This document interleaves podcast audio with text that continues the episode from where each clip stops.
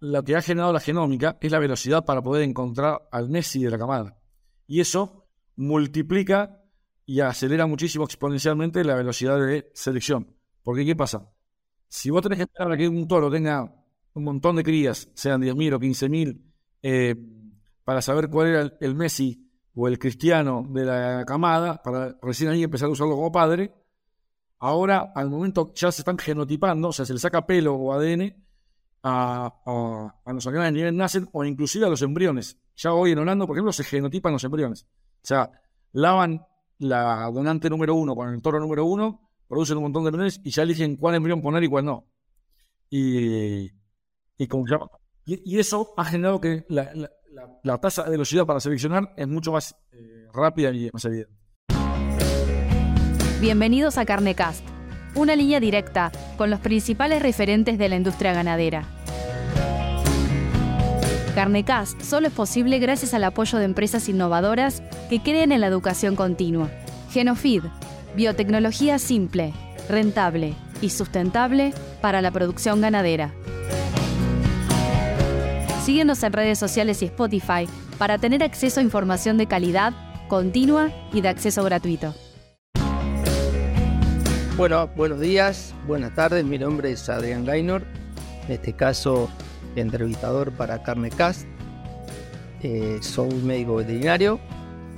Me desempeñé varios años en la producción de ganadería de carne y hoy tenemos el placer de tener acá en nuestra entrevista al señor Santiago de Bernardi, también colega, gerente, gerente de carne, corregime Santiago, y Vamos a hacerlo más fácil. Te dejo a vos que te presentes y le expliques a la audiencia qué es lo que haces, qué es lo que está, qué es lo que hiciste, qué es lo que haces en este momento. Perfecto, bueno, muchas gracias Adri. Buenas tardes o buenos días para, para todo el mundo. Yo soy Santiago de Bernardi, soy médico veterinario de Argentina y básicamente soy productor agropecuario, por un lado, de cabañero y ciclo completo y agricultura, un campo mixto en la zona del oeste de la provincia de Buenos Aires. Eh, y además me desempeño en la compañía de semen más grande de, Argentina como eh, gerente comercial y con un enfoque bastante dirigido a la parte de eh, carne. Entre las otras cosas que me toca hacer es la de tratar de meterme a, los campos de la gente que quiera mejorar sus rodeos comerciales. El enfoque nuestro es bastante hacia el productor comercial y ayudarlo a diseñar un programa genético a mediano o largo plazo que le genere mayor rentabilidad a sus sistemas y también mm, está bajo mi responsabilidad la compra eh, de los toros de las diferentes razas que manejamos de carne. Entonces soy como el director técnico, digamos, de la parte de carne de la, de la empresa. Eso es lo que trato de hacer. Bueno, bueno perfecto. Eh, muy importante. Santiago, eh, Sabemos que la producción de carne es uno de los pilares de la producción, ¿no? La alimentación, la sanidad, el manejo y la genética, ¿no es cierto? Perdón, la genética es uno de los pilares de la producción, es una de las bases sobre la cual se debe construir cualquier sistema productivo. Pero claro, hay un gran folclore en torno a esto, hay un gran, un gran folclore, y, a mi entender, y esto te lo pregunto a vos, eh, tiene cierta, ese folclore tiene cierta relevancia o tiene cierta validez y me gusta, me parece que enriquece, por el hecho que al fin y al cabo con, con los animales lo que hacemos es transformar ambientes en producción. Como vos dijiste, entras a un campo a trabajar para mejorar la eficiencia, mejorar el sistema productivo, y como todos los campos tienen ambientes distintos, todos los planteos ganaderos tienen programas distintos, no es lo mismo mi campo que el del vecino, no es lo mismo un bajo que una goma, no es lo mismo un monte, no es lo mismo el trópico que la pampa húmeda. Hay una diversidad enorme de ambientes y hay una diversidad entonces de oferta genética para, para eso y, bueno, y eso a mi entender es un poco lo que arma el folclore alrededor de la genética. Explícanos un poco vos exactamente ¿Cómo ven ustedes esto en particular y desde qué lugar, desde qué lugar eh, la genética tiene un impacto directo en la producción de carne? Bien, yo te diría que, bueno, yo yo iría un escalón arriba de lo, o sea, de lo, que vos me planteás y lo que vos de alguna manera eh, pones sobre la mesa es, tal cual y es sumamente importante. Pero yo te diría un escaloncito todavía más arriba, digamos, ¿no?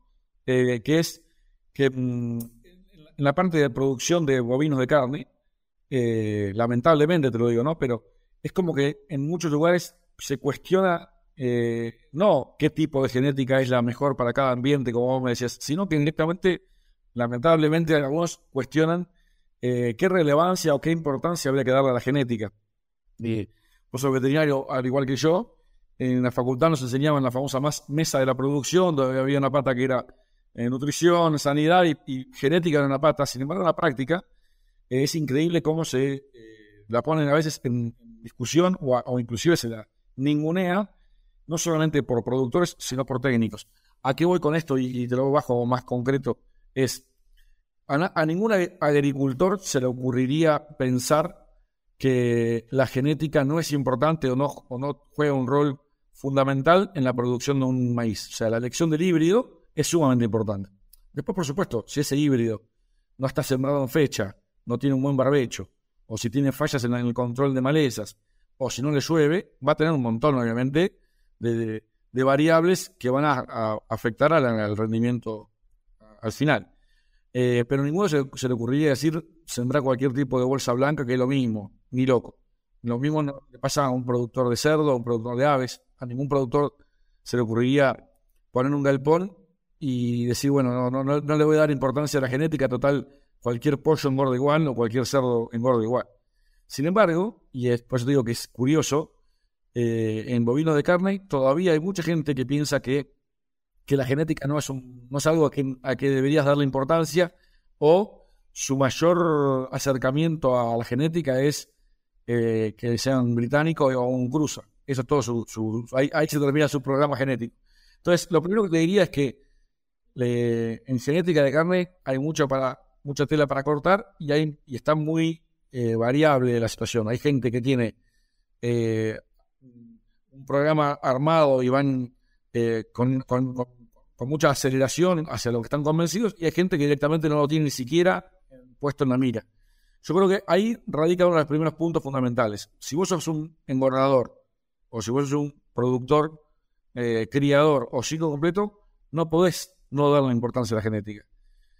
Tampoco soy un necio, viste que a veces nos pasa que los que somos muy apasionados de algo, nos parece que lo nuestro es lo más importante. Yo, por supuesto, estoy convencido que la genética es un eslabón más en la cadena y que si no tenemos un buen manejo en el resto de las cuestiones, la genética sola no va a poder hacer nada. Pero lo primero que te diría es que es importante que la genética tiene que tener, por lo menos, eh, para mí, tener un programa genético es tener las manos arriba del volante. Después vos decidís a dónde lo querés llevar. Pero si no tenés las manos arriba del volante, vos no podés decidir nada acerca de hacia dónde querés ir. Ese sería lo, principal. Y eso me, me trae un poco a la reflexión de lo que es la ley del mínimo, ¿no? si uno también podría que se usa en nutrición, se usa en todo, y esas cuatro bases, si querés resumirla, el manejo, la alimentación, la sanidad y la genética, al final, cuando vos querés crecer o querés desarrollar un sistema productivo, tenés que avanzar en todo a la vez. Porque si dejás la genética, que de hecho es lento lograr un mérito genético, lograr un avance genético en un rodeo es algo lento, hay que trabajarlo con mucho tiempo salvo que recurras al cruzamiento, que por ahí es una forma de incorporar características de forma rápida, eh, cuando vos trabajás en alimentación, trabajás en sanidad, trabajás en manejo, y es como dice, el hilo se corta por lo más delgado, ¿no? Si dejas alguna de esas patas de lado, tu sistema más tarde o más temprano lo va a sentir, y esas pequeñas diferencias que se pierden por no tener un animal adaptado a la región, por no tener un animal que tenga la capacidad de transformar ese ambiente, ya sea en producto de la forma correcta, te podés perder. Yo eh, siempre me gusta verlo así, ¿no? Si me pierdo el 10% de producción por genética, tal vez me estoy perdiendo el 30% de la rentabilidad. Y me gusta ver cómo amplifica porque los animales eficientes, los animales más adaptados, los animales más fértiles, los tipos más aptos para el lugar, que, hacen esto más eficiente, no les es difícil, todo lo que hemos medido en el campo, lograr diferencias con el mismo costo de 5 o 10%. Y eso amplifica en el resultado de una empresa tal vez en el 20, tal vez en el 30% la rentabilidad de una empresa.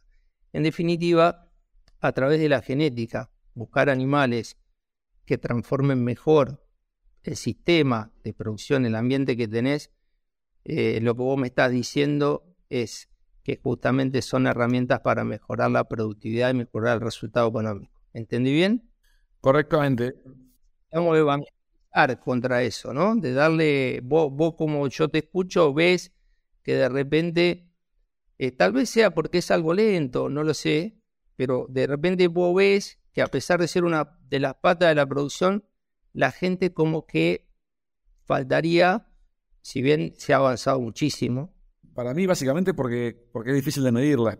Entonces, el, cuando algo es difícil de medirlo, al productor, al empresario, ganadero, le cuesta por ahí cuantificarlo y, por eso eh, un, un, tambero, ¿por qué, ¿por qué entendió más rápido lo de la genética y no existen tambos que no tengan un proyecto genético, digamos?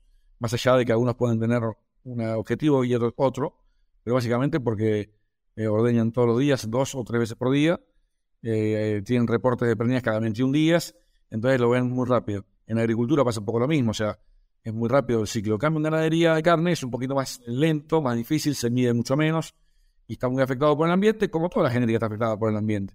Entonces, eh, en definitiva, esto no debería ser que uno trataría de, como de mm, ir masificando genes que te vayan mejorando la rentabilidad. Vos recién hablabas de rentabilidad.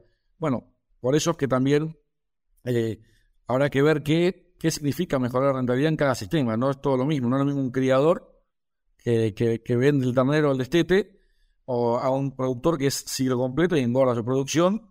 Y no es lo mismo aquel productor que engorda su novillo y quiere hacer un novillo de consumo liviano al que quiere hacer un novillo de exportación.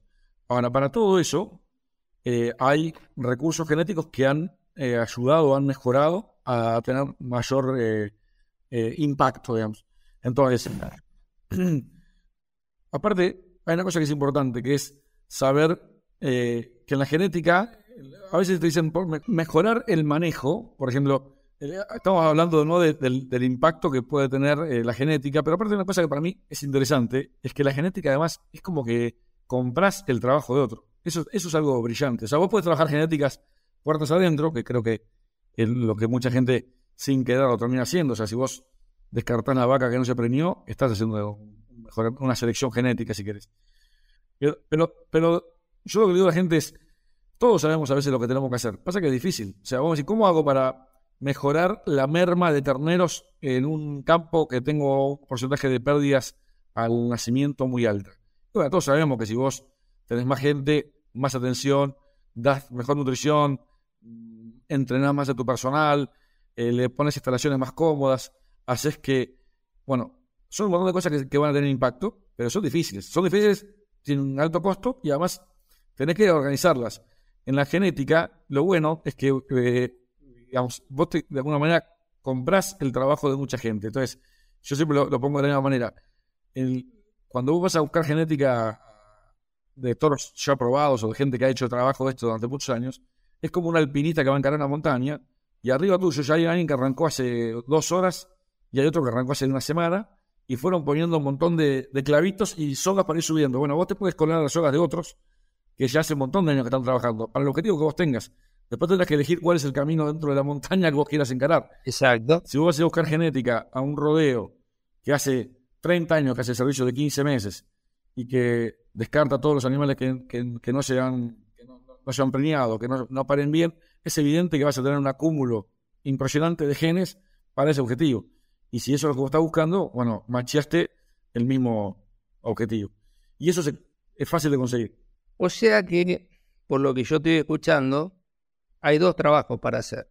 Un trabajo hacia adentro, en definir qué sistema de producción tengo, qué es lo que quiero lograr, elegir la raza, elegir el biotipo de animal que más se adapta a ese sistema, ¿no es cierto? Lo que se llama el adaptado a la zona, pero a partir de ahí, de haber elegido o esa práctica de manejo de seleccionar por fertilidad, seleccionar por precocidad, buscar el tamaño adecuado a tu sistema, entender cuál es tu sistema, si sos criador, dónde está tu campo, qué dificultades tiene tu vaca y partiendo de la base de que podemos siempre tenemos que tener cantidad, siempre tenemos que lograr fertilidad, como, ¿no es cierto?, eligiendo lo que vos estabas diciendo después, pero también hay un trabajo hacia afuera que es aprovechar de todos esos datos que generan los criadores en el mundo, que en definitiva te van a permitir elegir y depurar esa raza que elegiste, sea pura o sea sintética, ese biotipo que elegiste adaptado a tu zona, lo vas a poder trabajar con estos datos que están disponibles y que como vos decís, gratuitamente para todo y lo podés incorporar en tu genético a través de la selección genética, en este caso, ya salgo un poco de lo que es el fenotipo, de lo que vemos y entramos en el genotipo y entramos en los DEP y entramos en la genómica. Explícame cómo yo como productor, una vez que elegí la raza, elegí si es pura, si es sintética, una vez que elegí el biotipo de animal, una vez que estoy trabajando puertas adentro, eliminando los vientres infértiles, eliminando las vacas que no paren, buscando el animal ideal, ¿cómo puedo ir afuera a buscar esas características que están hechas por otros productores, básicamente las asociaciones de criadores y todos los criadores que vuelcan información, para que a través de los DEPs, que es el mérito genético de un animal donde se intenta despejar el factor ambiente, ¿cómo puedo ir a buscar ahí para seguir mejorando la calidad de mi rodeo en mi situación particular y así mejorar la producción? Perfecto. ¿La hice muy larga?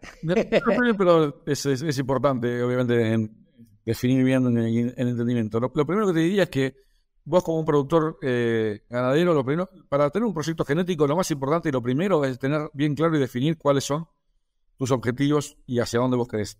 Eso te define un poco en la cancha donde vos vas a jugar.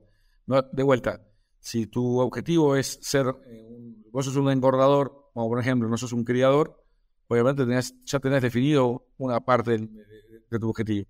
Después tendrás que ver qué tipo de engorde vas a hacer, qué tipo de novillo, quién te compra tu producción, qué valor al que te compra tu producción, para definir los parámetros a, tener en cuenta.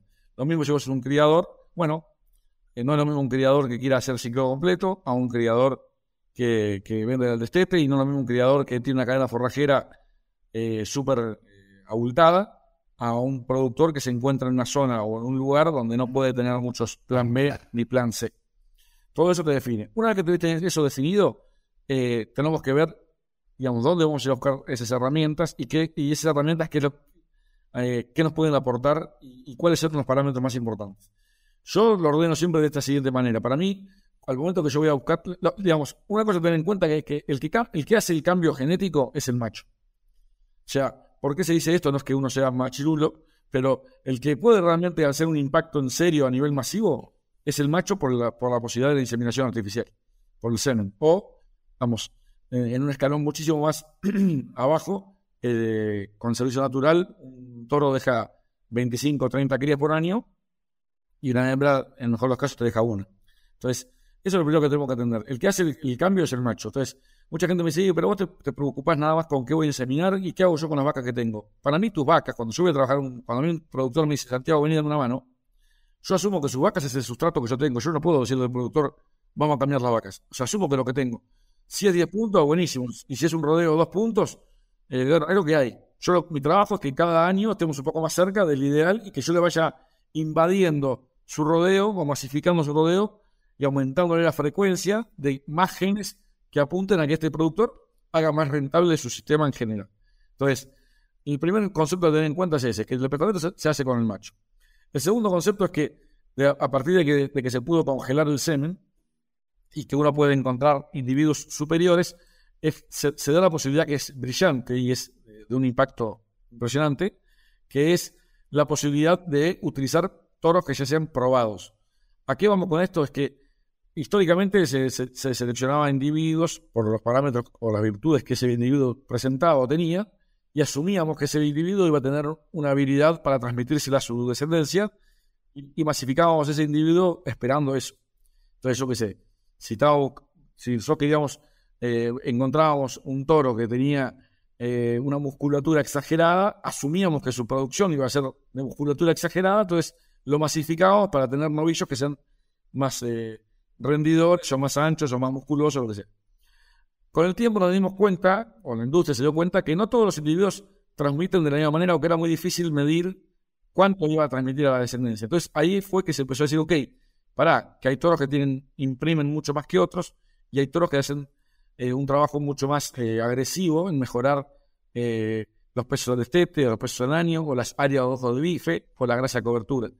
Y se crearon todos estos indicadores que nombrás vos, que no es más que estadística aplicada al mejoramiento animal, que son los DEPS, que es decir, bueno, ok, encontrando un, midiéndole la producción a un, a un toro o a un individuo, le podemos empezar a saber cómo va a ser el impacto que este animal o este individuo le va a generar a su próxima generación.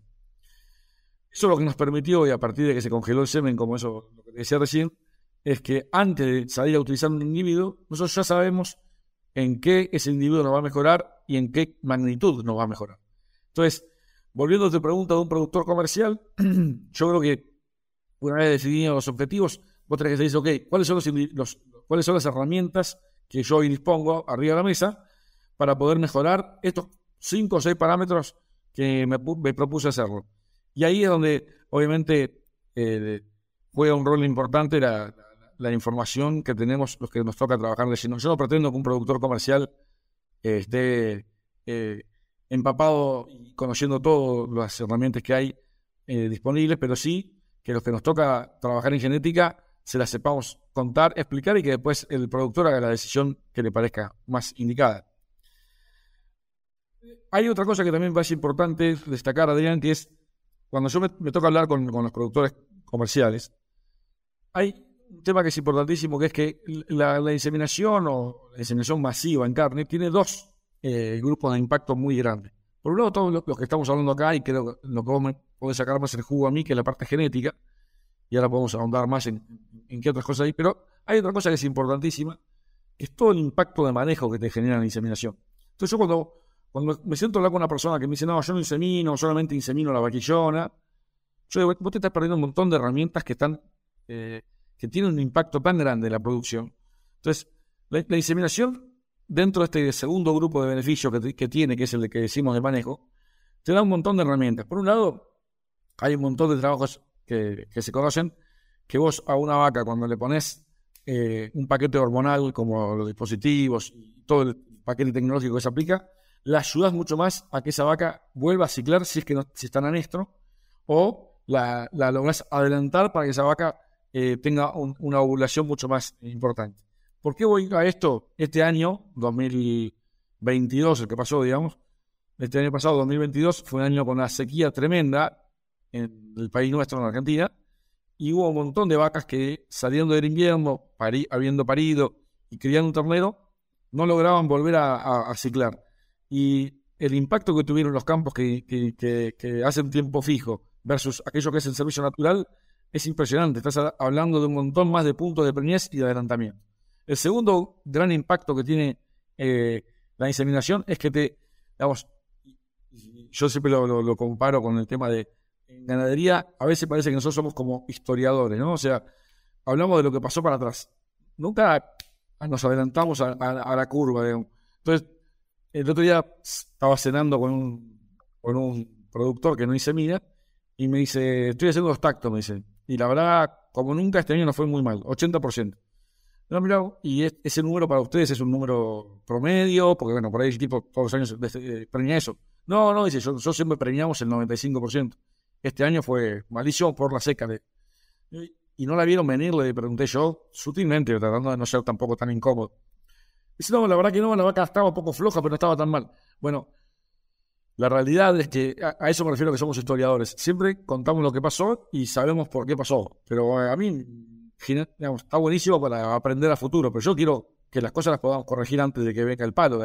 Entonces, la inseminación también, yo siempre la diciendo de esta manera. Vos, cuando arranca el servicio, vos le estás metiendo la mano una por una dentro de la vaca para ver cómo está para poner un dispositivo. Si el veterinario en ese momento te dice, che, Adrián, Mirá que tenés el 60% de las vacas que están en anestro, están planchadas porque tenés un estado corporal bastante bajo, vacas que están en lactancia, y está, vos tenés opción de hacer un montón de cosas ahí. Primero que tenés el diagnóstico entonces, y el primer día de tu servicio. Ahí vos tenés la opción de decir, ok, le ponemos dispositivo a todo, y además le ponemos hormón a todo, le ponemos, o hacemos un destete precoz, o no hacemos nada, no hacer nada también es una decisión. Pero en definitiva vos tenías una herramienta para... Ese fue el mojón, ese fue el que te dijo, che, mira, ahí viene la curva. ¿Qué vamos a hacer? Si no haces nada, esta vaca se va a cola o a, vacía. Entonces, tiene toda esa parte de, ventajas. Y después, por otro lado, está lo que habíamos hablado antes, que es toda la parte de la, genética que uno se puede eh, tomar. Cuando me preguntaba recién, así al, pasar, y ya te dejo que veo que me quieres repreguntar algo, pero vos al, pasar te estaba diciendo algo así como el cruzamiento o razas puras.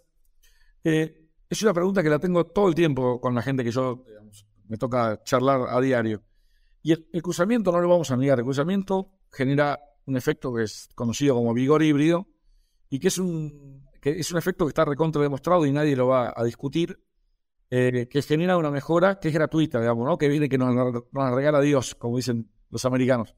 Pero um, uno, uno, de, los, Yo no soy un gran fanático del, cruzamiento, para serte sincero, pero por otros motivos. Uno es que el, cruzamiento es como que tiene un efecto espontáneo, eh, mejorador, pero que no es acumulativo. O sea, bueno, puedes eh, plantear un proyecto a 20 años eh, pensando en, acumular todo el beneficio que te va dando cruzamiento porque no, es, no, se, no se acumula en el tiempo. A diferencia de cuando vos, como vos como proyector, tenés vamos a ir a plantear mi Santiago, ¿qué, qué pensás hacer? ¿Hacemos cruzamiento o hacemos algo con raza pura?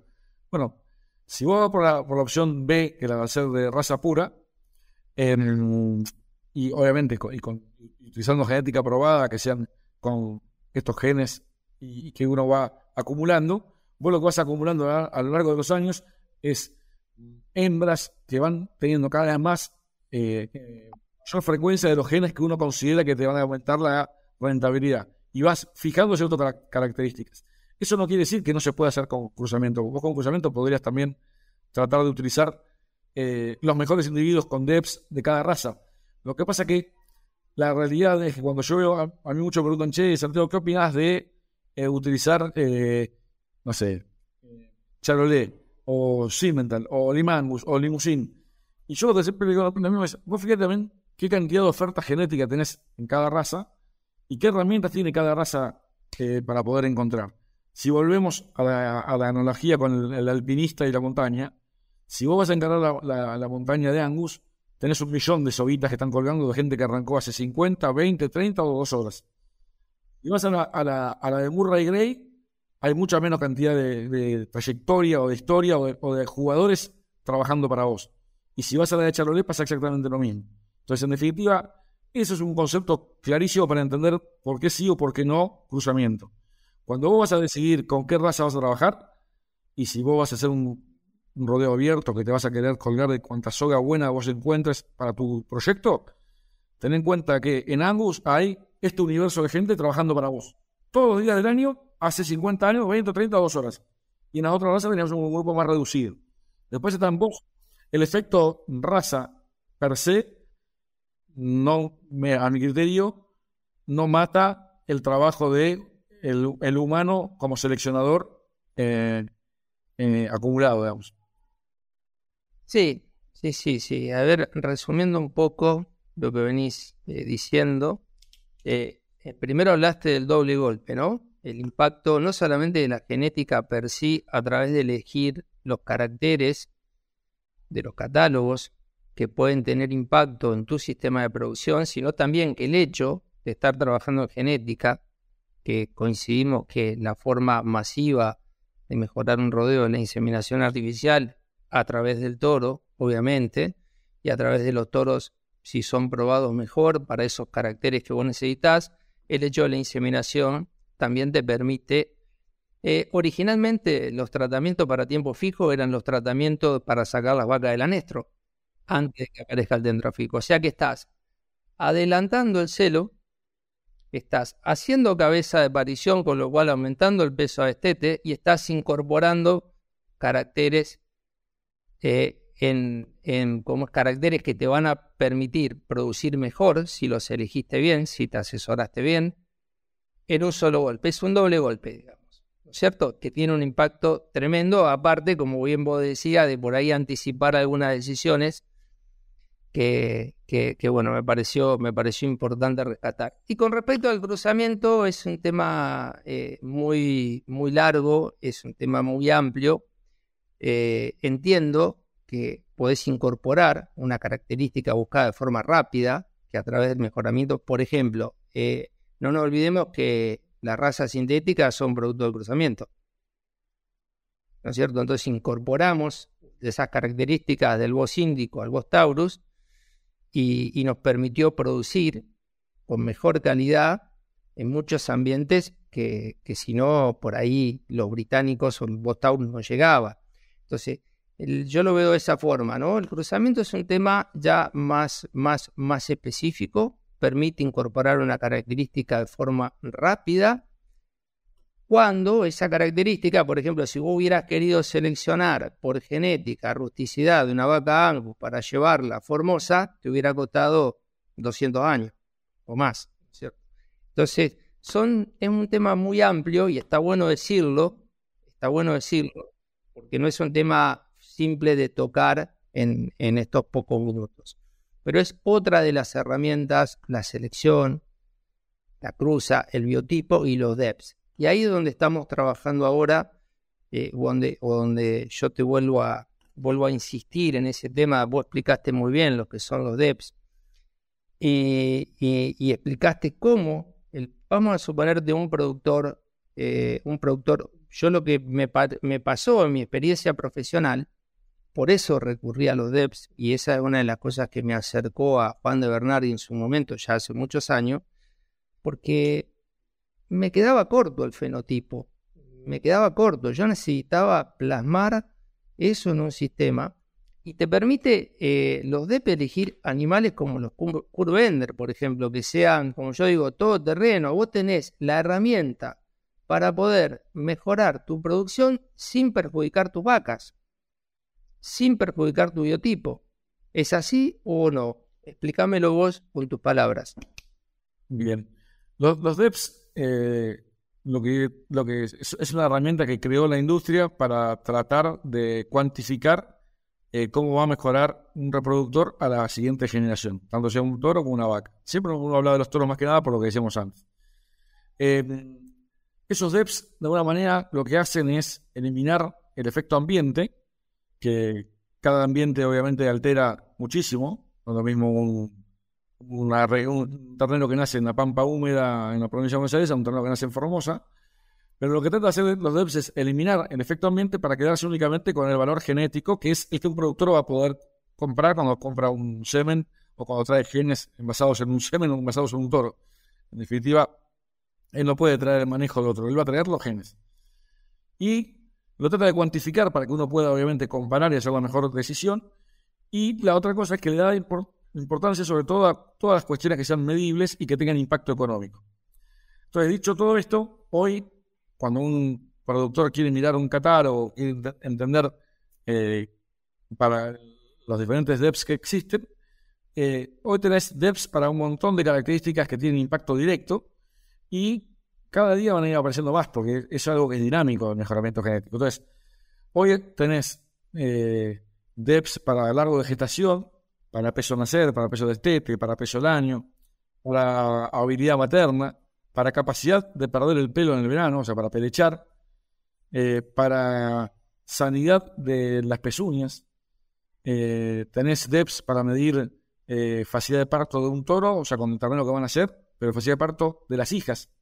Históricamente los productores, o sea, y, con esto, si estás en, en público, deja de decir despacito para que no te tiren un zapallazo, pero históricamente todo ya, ¿cómo no puedes usar todos que no sean de facilidad de parto? O sea, tenés que usar todos de facilidad de parto en vaca y en vaquillona, porque si no vas a generarte un problema futuro si usas únicamente facilidad de parto en vaquillonas y no en vacas.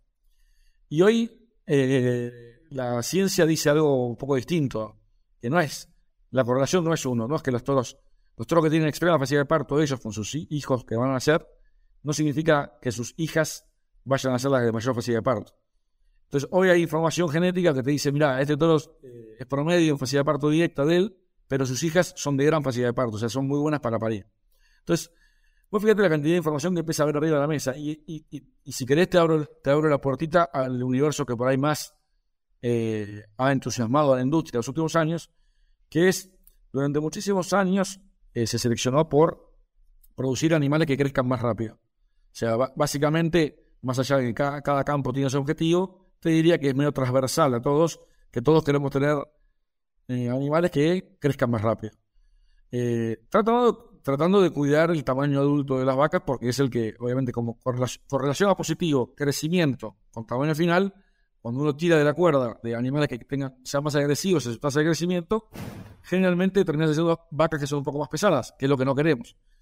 acá queremos tener vacas que sean tranquilas de crecimiento, de necesidades, para generar novillos que sean lo más eh, agresivos en su tasa de crecimiento. Pero bueno, durante muchísimos años se seleccionó y se logró. Estados Unidos, el otro día yo veía un gráfico, Estados Unidos hoy, con la mitad del stock ganadero que tenían en los años 60, produce casi el doble de carne de que producía en los años 60. O sea, eso habla de que claramente han aumentado muchísimo la producción individual. Ahora, durante todo ese tiempo se, me, se y se, digamos, se seleccionó por aquellos animales que producían más sin tener en cuenta lo que esos animales comían o consumían.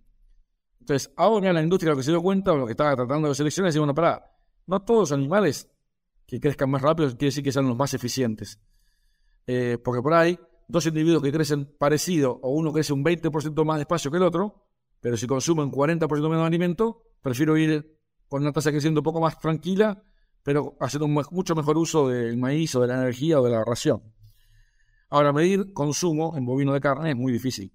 Es mucho más fácil hacerlo con, en, aves o en cerdos.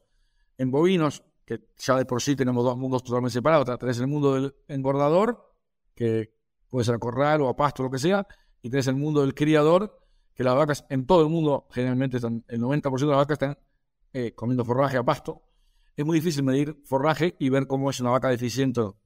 Pero bueno, ahora los nuevos estudios lo que están haciendo es justamente empezando a medir cuánto ese animal consume, cuánto gana de peso, cuánto, cuánta agua consume y cuánta, cuánta, eh, he encontrado diferencias significativas en el consumo de agua de animales para empezar a cuidar el agua y con todo eso generar DEPS.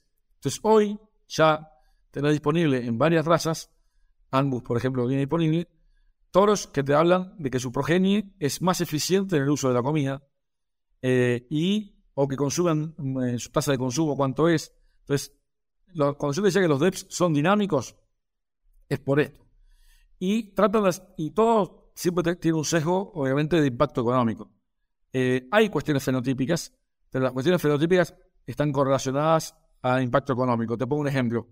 Este año que pasó, en el 22, la Asociación Americana de Angus, que es una de las más grandes del mundo y que más ha trabajado en genética en una raza, anunció, o mejor dicho, ya presentó sus DEPs para peleche, para calidad de ubre y para pezuñas. Tres rasgos que son fenotípicos. O sea, el peleche es algo fenotípico, la ubre es algo fenotípico y la presión también. Pero lo hacen porque los estudios dicen que tiene un tremendo impacto económico. La ubre o la conformación de ubre, obviamente una vaca para que pueda, para que el ternero pueda mamar, tiene que tener un cierto tamaño de pezones y esa ubre para que pueda soportar 7, 8 lactancias, tiene que tener cierta cantidad de calidad de ligamentos, calidad de, adhesión y de tamaño de pezones. Las pezuñas, por lo obvio, eh, de que animales que tienen crecimientos desmedidos o o, malos de pezuñas suelen ser los que después terminan siendo eliminados, y lo del peleche por su correlación con la fertilidad. Entonces, hay, eh, los DEPs van, van, si querés, tomando importancia según también las épocas. En alguna época eh, fue facilidad de parto y peso de ser, como el DEP que más importante de todos, y, a medida que las razas avanzan, eh, creo que van apareciendo nuevos indicadores. Exacto, exacto. Y fíjate vos qué importante, qué importancia es romper las correlaciones genéticas. Vos lo mencionabas recién, ¿no? Animales con mucho crecimiento, arrastrábamos animales de gran tamaño y arrastrábamos aumento de peso al nacimiento. Animales livianos al nacimiento, achicábamos las vacas y reducíamos el crecimiento. Sin embargo, yendo a la información y yendo a los DEPs, podemos los productores elegir animales que nazcan chicos y que tengan buenas tasas de crecimiento.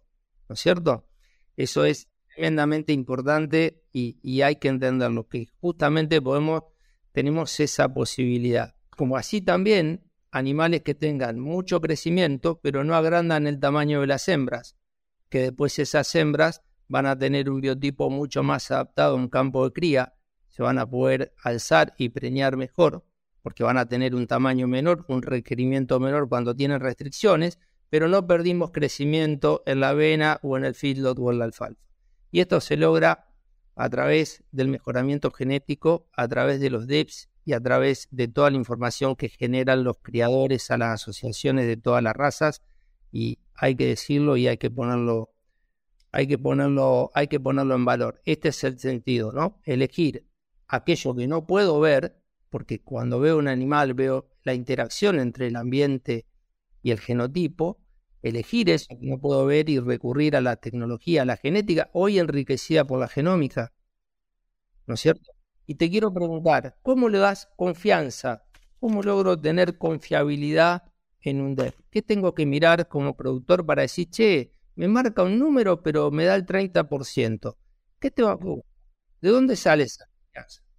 Ahí te lo comento, pero déjame agregarte algo a lo que venías diciendo recién, que me parece, a mí lo que más me apasiona, lo que me parece más impactante de, estos famosos eh, DEPs y, y, de toda la información que se ha podido ir midiendo y seleccionando, es justamente cómo han logrado, eh, sobre todo en algunas razas más que en otras, encontrar individuos que tienen crecimientos anormales, ¿no? Y eso aplicarlo, aplicarlo a la producción. Digo, vos decías recién, eh, y, es que donde más choco yo con colegas, con técnicos, con cabañeros, es donde más me, se ponen como locos cuando yo les digo, eh, mira, esta línea genética tiene un crecimiento exacerbado y, y, van a fondo, pero después eh, se quedan chicos de tamaño maduro y entonces como que no me, no me logran entender, pero digamos, es increíble cómo han encontrado individuos, Adrián recién decía, bueno, hay correlaciones que son biológicas, ¿no? Los animales que nacen chicos generalmente son los que menos crecen y los que de tamaño final es más chico. Y los animales que nacen pesados son los más pesados al estético y los más grandes. Por eso que los cabañeros viejos te decían, ternero que no nace con 40 kilos, pibe, no llega a toro. Pues claro, ellos, obviamente, generalmente en un animal que nace pesado es mucho más impactante en toda su vida. Pero la industria, a medida de, ir midiendo, empezó a encontrar aquellos individuos que de alguna manera rompen la regla y que por ahí son, o nacen muy chiquitos y después son muy grandes al final, o al revés, individuos que tienen una curva creciendo muy agresiva y después se planchan. que eso me parece fundamental. Ahora fíjate que muchos en, en genética bovina te lo discuten, en agricultura lo vivimos todos los días. O sea, vos cuando decís, no sé, te, hablo de mi zona, te dicen, vamos a hacer una soja de pastoreo. A nadie se le ocurre hacer una soja de pastoreo con un grupo 3. Todos dicen, no, para pastoreo hacer un grupo 8, un grupo 9, porque necesitamos que rebrote todo el tiempo que más pueda y la vamos a comer 3, 4 veces. O si vas a hacer una soja de segunda atrás de una fina y te hace un ciclo súper corto, a nadie se le ocurre hacer un ciclo 8. Todos hacemos un ciclo, hacer, hacer 3300 tanto. Todos queremos hacer grupos cortos porque sabemos que maduran temprano. Bueno, en ganadería es lo mismo. O sea, un grupo corto que es, es, aquel que tiene un crecimiento explosivo y madura temprano. Bueno, en ganadería hay grupos cortos y grupos largos. Eh, y, hay, y hay no tener ni idea qué grupo es. en definitiva, está en vos cuál quieres usar. Lo bueno es que hoy con información, si vos sos un productor que claramente eh, vendes el ternero al estete por decir una cosa y quieres aumentarlo, puedes hacerlo sin aumentar el tamaño de tus vacas. Te dejo ese comentario simplemente porque me pareció complementario a lo que estabas diciendo. Es buenísimo, es buenísimo porque solo lo podés saber a través de los DEPs. No hay otra forma de hacerlo. Y, y, es, y tiene un impacto enorme porque si vos agregás que puedo tener un ternero chico o una vaca con facilidad de parto que tenga un crecimiento rápido y que tenga un tamaño adulto moderado y encima que tenga buena eficiencia de conversión, que es posible a través de la selección genética y a través de mirar los datos de la progenie de los toros enriquecidos por la genómica, enriquecidos por sus ancestros, etcétera, etcétera. Imagínate si tendré o no impacto en el sistema de producción y en la rentabilidad del negocio. Volvemos de vuelta a que la genética es una de las patas de los sistemas de producción y hay que mirarla y hay que prestar atención y hay que acercarse al que sabe, ¿no es cierto? Eh, para, para decir, bueno, ¿qué hago? ¿Cuál es mi sistema? ¿Cuál es mi ambiente? ¿Cómo lo puedo mejorar? Y hay herramientas para hacerlo y están disponibles como vos dijiste bien hoy, en forma comprando una pajuela. Nada más. Volviendo a lo, de la confianza, como me preguntaste de los DEPs, eh, todos, todos los DEPs generalmente tienen van acompañados con un número que es el accuracy o confianza eh, o precisión, que es básicamente de cuán esperable es que ese resultado se termine dando o no, basado en la cantidad de N o en la cantidad de datos que surgieron para poder alimentar a ese DEP. Lo trato de bajar, lo trato bajar a tierra este concepto. Vos estás comparando dos toros que tienen un depth de peso a nacer eh, similar, vamos por ejemplo menos uno. Eh, un toro, ese depth surgió de sus propias mediciones, la de sus contemporáneos, la de sus eh, familiares directos, digamos, y además tuvo cinco crías medidas en el campo de Adrián, y como Adrián reporta a la base nacional de datos de la ANGU, como por ejemplo, la Angus dice, ok, este toro tiene menos uno con una confianza del 30%. el toro al lado que estaba mirando, en un toro que lo crió Santiago, es un toro que tiene hoy 12 años, además de haber tenido reportado todos los pesos a nacer de sus hermanos, su papá, su mamá, y el, del propio, pero además Santiago lo puso en un catálogo de semen y ese toro vendió y hoy tiene registrado eh, 15.000 hijos en eh, 8.000 campos. Entonces, la precisión del, del segundo toro capaz que del 98%, porque obviamente esto es, todo, es pura estadística, es mucho más eh, esperable más eh, concreto que se le va a dar el resultado en todo lo que tiene más cantidad de mediciones. Eso básicamente lo de la, lo de la currency que tienen los todos. ¿Qué le afecta a la, a la, a la precisión de cada DEP? Básicamente son un par de cuestiones. Una es de qué tipo de rasgo estamos hablando. Hay rasgos que con muy pocas observaciones son muy heredables, la heredabilidad es muy alta. Entonces, la estadística te dice que con muy pocas observaciones ya podés predecirlo con mucha precisión. Y los datos de, menor heredabilidad eh, necesitan más cantidad de observaciones para subir su precisión. Entonces, ya de por sí tenés que, no, no es lo mismo predecir la confianza de un DEP cuando ese DEP se trata de fertilidad de las hijas a cuando es, por ejemplo, altura madura de sus hijas eh, o facilidad de parto. y la otra cuestión es que, digamos, sin embarrar mucho la cancha, es que hay una nueva tecnología que se llama genómica, que es, mirando el ADN de un animal, eh, se puede predecir con una confianza bastante elevada cómo van a ser sus impactos a la siguiente progenie, cómo van a ser sus EPS, sin necesidad de ver sus hijos. Eso ha generado una revolución, eh, sobre todo en la industria genética de tambo, en la de cerdos, y en la de carne creo que también la está generando en otra magnitud, por ahí en otra velocidad, pero Básicamente por algo que mucha gente no se da cuenta que, cuál es. Hay gente que dice, oh, la, genómica, entonces ahora se terminó el verso, es como que sabemos todo de adentro. No es por ahí que va la cosa, porque cuando vos tenés un animal, como ponemos el ejemplo recién, con 15.000 crías medidas, no hay, ahí el efecto ambiente se elimina. Así haya gente que reporte bien o reporte mal, está claro que es súper preciso y es la única herramienta que hay demostrado hasta el día de hoy para mejorar. Pero la lo que ha generado la genómica es la velocidad para poder encontrar al Messi de la camada. Y eso multiplica y acelera muchísimo exponencialmente la velocidad de selección. Porque, ¿qué pasa? Si vos tenés que esperar a que un toro tenga un montón de crías, sean 10.000 o 15.000, eh, para saber cuál era el, Messi o el Cristiano de la camada, para recién ahí empezar a usarlo como padre, ahora al momento ya se están genotipando, o sea, se le saca pelo o ADN a, los animales de nivel nacen o inclusive a los embriones. Ya hoy en Holanda, por ejemplo, se genotipan los embriones. O sea, lavan la donante número uno con el toro número uno, producen un montón de embriones y ya eligen cuál embrión poner y cuál no. Y, y, como y, eso ha generado que la, tasa de velocidad para seleccionar es mucho más eh, rápida y más evidente. Eso te diría que es eh, a grandes rasgos lo que hace la, la genómica. Pero la genómica lo que hace, y esto es importante, Adrián, porque hay mucha confusión con el tema de la genómica. La genómica lo que hace es acelerar los tiempos y darle más precisión a los DEPs preliminares. Pero hay mucha gente que me dice, a mí no me hace falta más medir porque tengo la genómica. No, muchachos, es al revés. Y, yo tengo veterinarios que me piden a mí, Santiago, ¿me puedes mandar la genómica de este toro? Yo, pero, ¿para qué es la genómica? Yo te la mando si quieres, pero la genómica de este toro, cuando ya tiene 10.000 crías, ya no sirve para nada. O sea, las crías son la respuesta final, pero lo han vendido o de alguna manera lo han interpretado como que la genómica es la verdad eh, revelada sin el efecto ambiente, suponete. Y es un error. Sí, sí, es un error. La genómica, en definitiva, acelera el proceso de selección y le da más confiabilidad a los DEPs. Son datos. Cuando, exacto, cuando son animales jóvenes. o cuando son animales, animales jóvenes, con, le da más confiabilidad. Un animal que ya tiene confiabilidad, la genómica te aporta poco. Santiago, es muy interesante el tema, muy largo.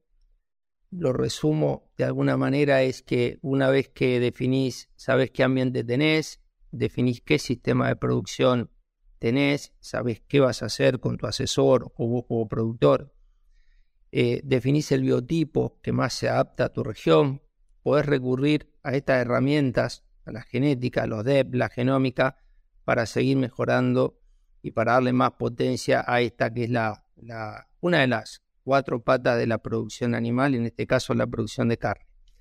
Dicho esto, que te explayaste y fuiste muy claro, quiero, no quiero pasar la, oportunidad para hablar un poco de lo que es Juan de Bernardi. Juan de Bernardi tiene más de 40 años, hoy Selexair, pero ha hecho un trabajo enorme de divulgación del impacto que tiene la genética en la producción, ya sea a través de los viajes a Estados Unidos. Yo te lo digo como cliente, la posibilidad de ir y ver, que no me lo cuenten, ir y ver la posibilidad de montones de jornadas en campo de productores, charlas de divulgación, charlas de Zoom, conferencias, un equipo muy grande de gente distribuido en todo el país que de alguna forma formando o ayudando a que, a que el productor y los técnicos entendamos un poco mejor esto. Y, lo quería decir porque me parece muy, muy importante. Hoy vos como gerente de Selexide, gerente de producción, no sé si de carne o de leche también, no lo tengo claro, pero no quería dejar pasar, como, ya como productor o como técnico, agradecer de alguna manera ese trabajo importante de divulgación que han hecho ustedes a lo largo de los años. Así que no lo quería... Te agradezco, te agradezco mucho, Adri. la verdad que, eh, bueno, ahora la empresa Juan de Israel fue, se, fusionó con Select a nivel internacional y somos, en Argentina nos llamamos Select de Bernardi, pero somos parte de una, de las cooperativas más grandes de Estados Unidos.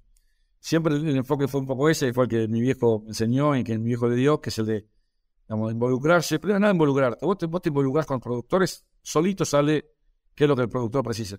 Y muchas veces nosotros terminamos eh, o hablando, o trayendo, o facilitando cuestiones que tienen que ver mucho más con la sanidad, nutrición, diseño de galpones en tambo, que no en genética. Y vos decís, ¿pero por qué? Porque yo lo que estoy enfocado es que mis clientes vaya bien y yo ser un consultor que está dentro del campo y que estoy dentro del círculo de influencia del productor para que él me tenga en cuenta. De esa manera es que siempre encaramos nosotros este, este negocio y de ahí creo que fue que nos conocimos, Adri, a un viaje a Estados Unidos buscando lo mismo. Nosotros siempre estamos pensando de, esa manera. Nos, aparte, sinceramente nos apasiona y lo que nos gusta y somos productores también, entonces tratamos de hacerlo de esa manera. Y mm, eh, no me imagino hoy otra manera, o sea, yo como productor en la guagua, como productor, ¿a quién, a quién le compro, a quién involucro? Los que siento que de alguna manera me agregan valor. O sea, después, eh, yo creo, hay muchas veces que la gente me dice, pero qué, solamente ustedes tienen toros buenos. No, yo no digo eso, obviamente que no. Pero sin duda que somos los que, más nos movemos para tratar de tener los mejores toros, probarlos rápido, conocerlos para después involucrarnos en tu caso y decir, ok, ¿qué es lo que Adrián precisa? Y abrir nuestra maleta y sacar la herramienta que Adrián precisa y no decir, che, Adri, vamos a probar con esto, a ver qué, nos parece que. No, no, no hay tiempo para eso. Tienen que estar ya probado y conocido. Yo lo viví, porque viajé con vos en alguna oportunidad, tuve, tuve esa posibilidad, y a mí me parece un valor agregado tuyo a la compañía, en aquel momento Juan de Bernardi, cuando más allá de traer genética americana, viajar, recorrer miles de kilómetros, miles de toros para elegir aquellos toros que usando esa enorme base de datos que tiene el rodeo americano, se adapten al biotipo argentino, que también tiene su particularidad. Y eso me pareció siempre muy relevante y muy importante, porque no es solamente traer genética, sino traer una genética que funcione eh, o que cumpla la necesidad de producción de la Argentina. Y ahí hubo un trabajo muy importante. Yo de mi parte ya con esto nos estamos excediendo un poco en el tiempo y aprovecho para, bueno, saludarte, agradecerte que hayas estado conmigo compartiendo un poco de estas ideas. Por supuesto que esto puede, quedaron un montón de cosas pendientes, que estaría buenísimo tocarla en otra oportunidad. Pero te dejo en tu palabra que te despida de la audiencia de Carnecast y ojalá que sea hasta pronto, Santiago. Bueno, muchas gracias. Yo lo único que con esto te, cierro, te agradezco el comentario.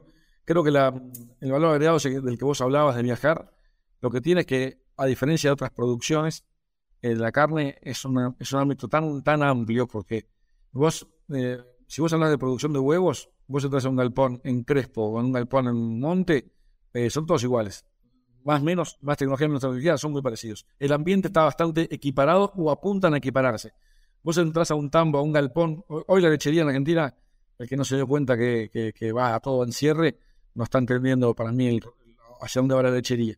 Vos cuando vos ves la lechería, te metes en un galpón en Trenkelaugen, o te metes en un galpón en Villa María, o en un galpón en California, todos los ambientes están equiparados. En cría es totalmente diferente. Vos en cría te metes en un campo en Nebraska, o en North Dakota, o en Formosa, o en Corrientes, o en Sadadillo son todos diferentes. Y lo que producen y la manera de producir es totalmente diferente. Eso es lo que hace para mí tan desafiante. No puedes bajar una genética enlatada.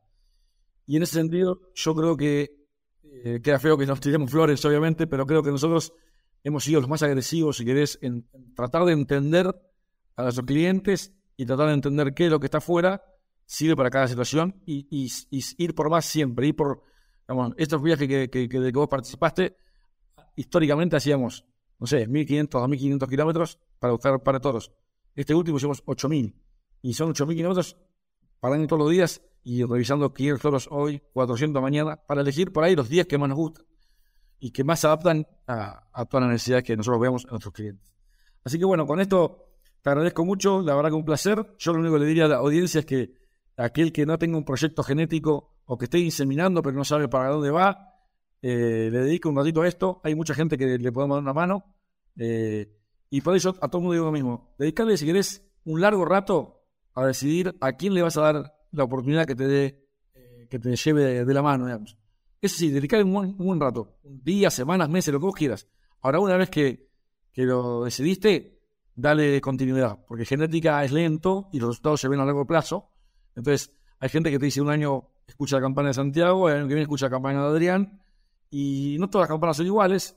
Y bueno, yo lo que digo es, cuando una persona me dice, che, Santiago, ¿me una mano? Mira, yo te llevo a, 3, 4, 5, 10 lugares donde vos quieras, que hace 5, 10, 15 o 20 años que nosotros diseñamos este proyecto y lo acompañamos. ¿Te gusta? ¿Te sentís representado? ¿Esto es lo que vos querés, a lo que vos quisieras ir? Ok, ahora déjame elaborar y dame cierta continuidad. Eh, hay mucho, es muy interesante y, y les va a dar una mano enorme para maximizar lo que ya están haciendo. Perfecto. Perfecto. Bueno, cerramos entonces. Nos vemos en la próxima. Gracias, Abri. Gracias a vos. Si te gustó este episodio, no dejes de compartirlo con otros profesionales para que más personas puedan tener acceso a la palabra de los principales referentes de la industria ganadera.